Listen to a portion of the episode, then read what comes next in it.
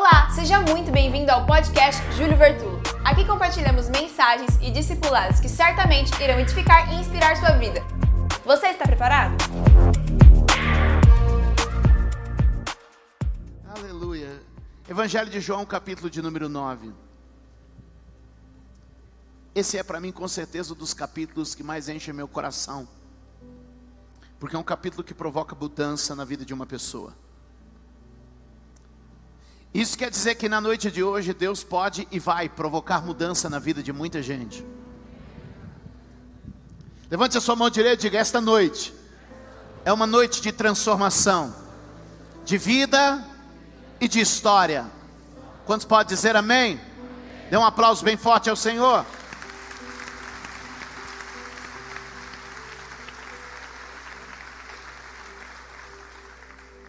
Palavra evangelho, ela significa boa notícia. Diga evangelho, boa notícia. Deixa eu lhe dar uma boa notícia. Quando se tem um encontro com Jesus, nada permanece como está. Quando se encontra com Jesus, como se nasce, não se determina como se vive. Você pode ter nascido de uma forma, mas não precisa viver desta forma. Você pode ter nascido em uma situação, mas não precisa viver desta situação. Deus hoje não só vai mudar a tua geografia, você pode ter mudado de bairro, pode ter mudado de cidade, mas o Senhor está dizendo: talvez você nasceu em uma condição, mas hoje eu começo a mudar a tua posição. Porque às vezes você muda de posição tentando mudar de condição, mas Deus está dizendo: eu mudo a tua natureza, eu mudo o decreto sobre a tua vida. Alguém pode dizer amém? Tem muita gente que nasceu com uma condição, parece que pré-determinada. Nasci para ser triste, nasci para ser infeliz, nasci para sofrer. Muitas vezes isso é um conceito de religião, é teu karma, é teu destino, é uma maldição. Muitas vezes isso é um conceito político. Ó, oh, você nasceu numa casta mais baixa. Você nasceu numa classe menos favorecida. Muitas vezes isso é uma questão social. Ih, ó, gente da tua etnia, gente que nasce neste lugar, gente com essa cor de pele, gente que tem esse tipo de cultura, e o Espírito Santo está dizendo: podem ter falado e determinado algo quando você nasceu, mas nada permanece após o um encontro com Jesus. E eu estou orando hoje dizendo: muitas cadeias na mente, muitas cadeias no espírito estão sendo quebradas esta noite. Eu creio pelo poder e pela autoridade que é no nome de Jesus. E muitas vezes também na vida da gente, a gente vive uma pré-condição espiritual, religiosa, porque as pessoas começam a determinar sobre nós peso, culpa e condenação. Levante a tua mão e diga nesta noite: o sangue de Jesus me liberta da culpa, do peso e da condenação. Alguém pode dizer amém, dá um aplauso ao Senhor. Estas são as promessas que eu faço nessa noite para você. Estas são as palavras que eu quero entregar ao teu coração nesta noite. Eu vim aqui hoje para dizer: Deus vai destravar você.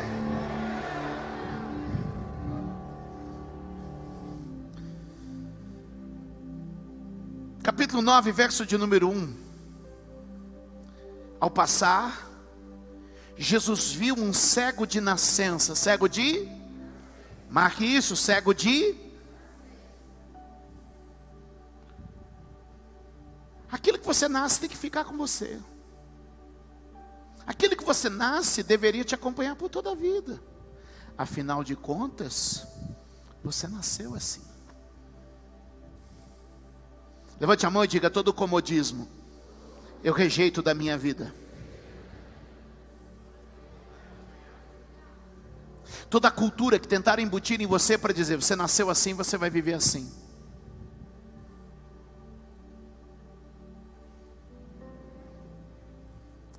Ao passar, Jesus viu um cego de nascença. Verso 2: Seus discípulos lhe perguntaram, mestre, quem pecou? Vire para alguém perto de você e diga: Já percebeu? que tem gente que vive procurando pecado.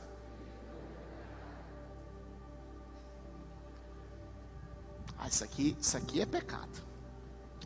Isso aqui é coisa de pecado. Fulano pecou. Ou pecou ele, ou pecou a mãe dele, ou pecou o pai dele, ou pecou o vô dele, ou pecou o bisavô. Alguém pecou. Tem pecado aí. Mas segue. Olha como a palavra de Jesus é diferente da palavra dos homens. Verso 2: Alguém pecou. Verso 3: Nem seus pais pecaram, nem ele pecou.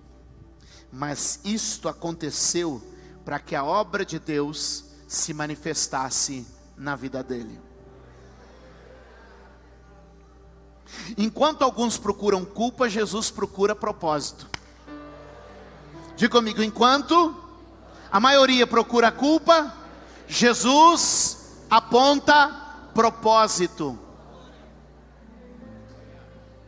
A culpa aprisiona, a culpa limita, a culpa cria domínio e poder. A mensagem religiosa, ela impõe culpa, porque enquanto eu imponho culpa, você fica preso, enquanto você fica preso, você é dependente.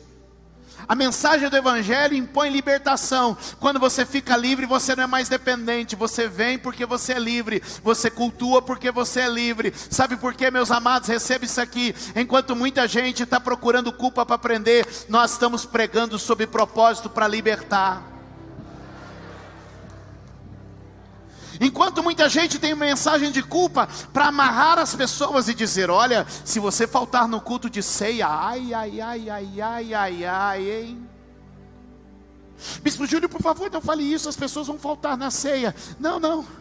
Em vez de eu pregar culpa, eu vou pregar propósito. E sabe o que vai acontecer? Vai ter mais gente querendo vir para a ceia, porque é melhor fazer as coisas debaixo de propósito do que fazer por culpa. Tem muita gente que fica com mensagem de, de culpa para você dar o dízimo. Olha, se você não der o dízimo, vai haver condenação sobre a tua vida. Bispo Júlio, por favor, não fala isso, porque as pessoas vão parar de dizimar na igreja. Não, não, eu prefiro falar de propósito, porque a culpa aprisiona, mas o propósito liberta. A culpa faz com que a pessoa faça num ritmo e numa intenção, mas o propósito faz com que o ritmo aumente, a intenção aumente, o movimento aumente. E é por isso que Deus te trouxe neste lugar, não para falar de culpa, mas para falar de propósito.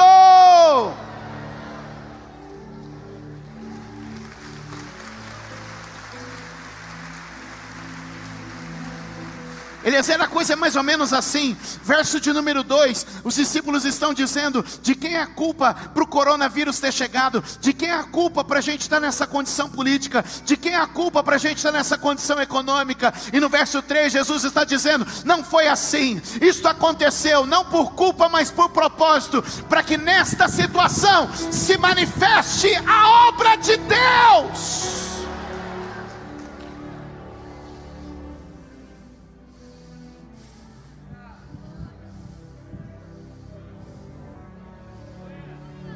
Você pode fazer o jogo da culpa, ou você pode entrar no caminho do propósito. Vire para alguém e diga: jogo da culpa ou caminho do propósito? Diga: a escolha é sua.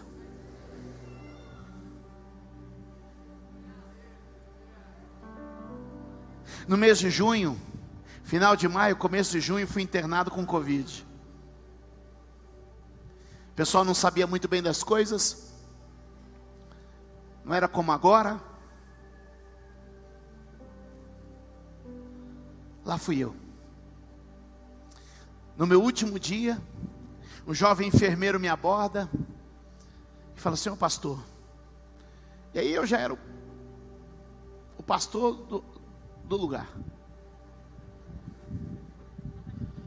Todo mundo já chegava, dava paz do Senhor, ela fazia consulta bíblica, tá uma beleza. E aí um jovem enfermeiro, gravei o nome dele, o mesmo nome do meu avô, Diego. Tirando, fazendo um exame de sangue chamado gasometria. Quem não fez, bem-aventurados os que nunca fizeram.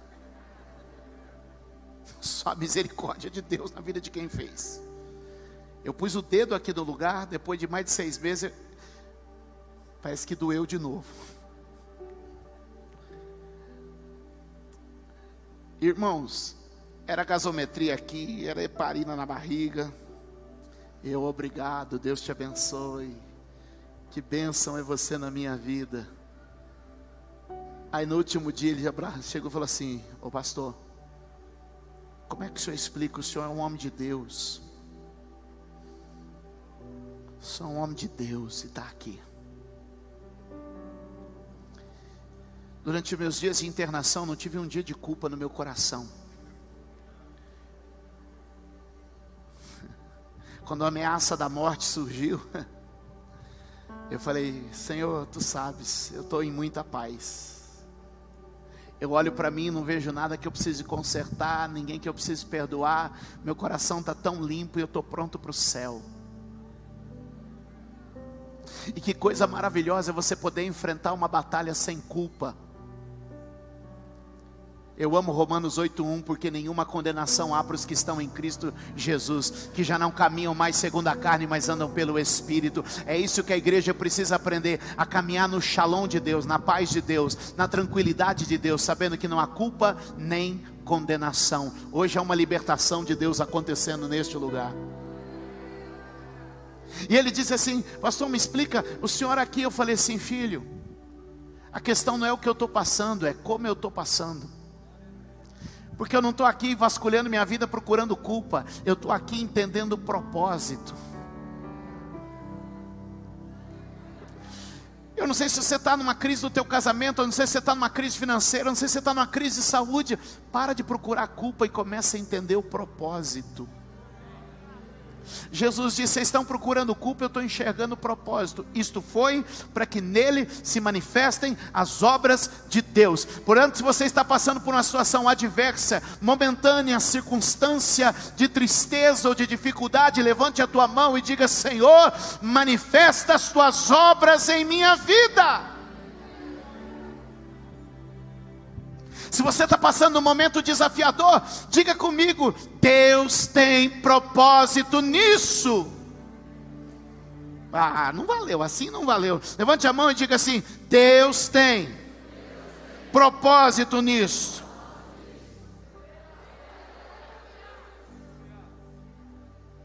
Mas talvez você tenha diagnósticos, sentenças, padrões.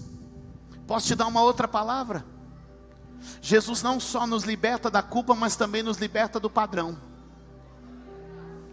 Levante a mão e diga: livres da culpa e do padrão.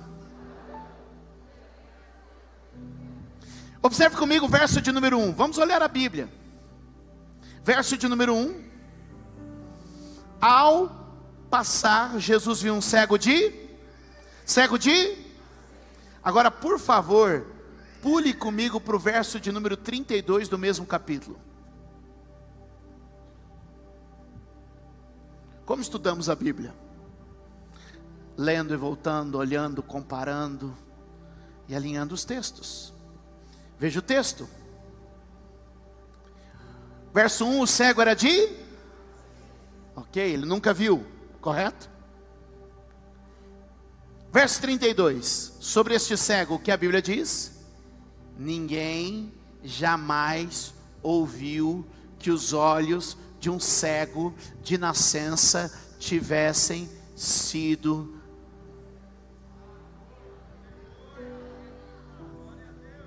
Aquilo que o mundo tem como padrão e lei estabelecida, Deus está dizendo: te libertei da culpa, te libertei do padrão. Nunca ouviram falar de um cego de nascença que via, mas eu sou aquele que faz o que nunca ninguém viu, o que nunca ninguém imaginou, o que nunca ninguém sonhou. Portanto, hoje alguém pode dizer: "Ah, aqui, aqui nunca ninguém venceu. Ah, nessa família nunca ninguém se formou. Ah, nessa casa ninguém nunca conseguiu levar um casamento até o final". E o Espírito Santo está te dizendo: "O padrão valeu até antes de Jesus. Depois de Jesus Jesus, o padrão não vale mais, a régua vai subir, milagres vão acontecer. Eu não sei, meu amado, se você consegue entender a dimensão de onde Deus quer nos levar hoje, mas muitas vezes a religiosidade, a imposição dos homens, quer colocar padrão na nossa vida, e aquilo que o olho não viu, o ouvido não ouviu e jamais subiu ao coração do homem, é o que Deus tem preparado para aqueles que o amam. O que Jesus fez naquele dia foi quebrar o jugo da culpa e o jugo do padrão. Tem alguém comigo? Diga: Este é um milagre para mudar a escrita.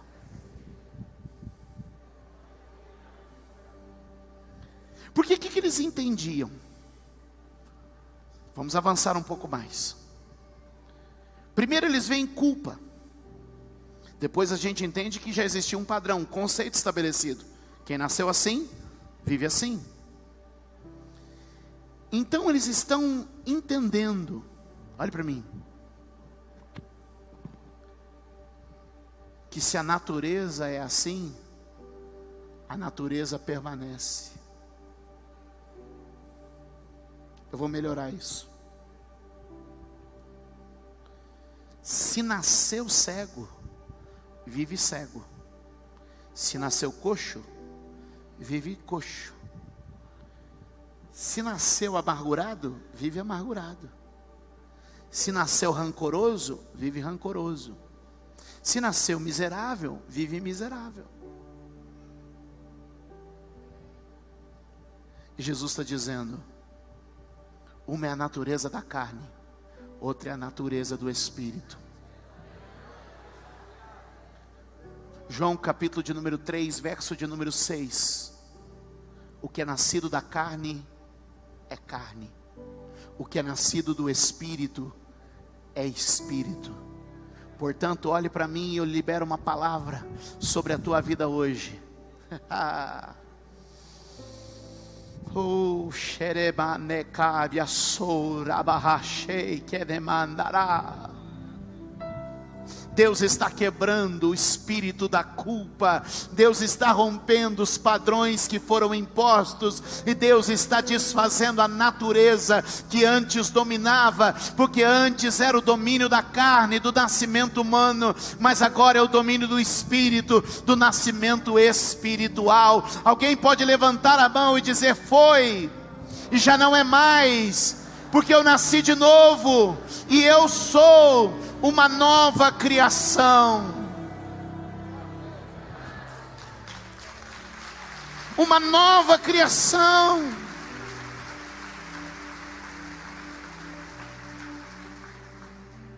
Nós precisamos, como igreja, entender e receber o princípio da nova criação. Se alguém está em Cristo, nova criatura é. As coisas velhas já passaram, eis que tudo se fez E é interessante que o contexto desse texto nos ensina sobre a nova vida em Cristo. Mas o melhor é que a mensagem primária desse texto, claro que ela vale para nós, mas Paulo está escrevendo aos Coríntios para dizer: aprenda a olhar para o teu irmão e não conhecê-lo mais na carne. Espera aí. Paulo está dizendo: aprende a olhar para o teu irmão e não conhecê-lo mais na carne. Porque o jeito que ele nasceu na carne tinha condenação. O jeito que ele nasceu na carne tinha padrão. O jeito que ele nasceu na carne tinha natureza. E Deus está dizendo: quebra a condenação rompo com o padrão e transformo a natureza. O que ele está dizendo? Você não precisa ser como sempre foi. Não é porque você era que você precisa continuar sendo. E muitas vezes as pessoas disseram: é a minha natureza, é a natureza dele, é a natureza dela. E o Senhor te trouxe aqui hoje para dizer: nem culpa, nem padrão, nem natureza. Quando eu quero fazer uma obra, eu faço. Obrigada por ouvir mais uma mensagem. Deus abençoe sua vida.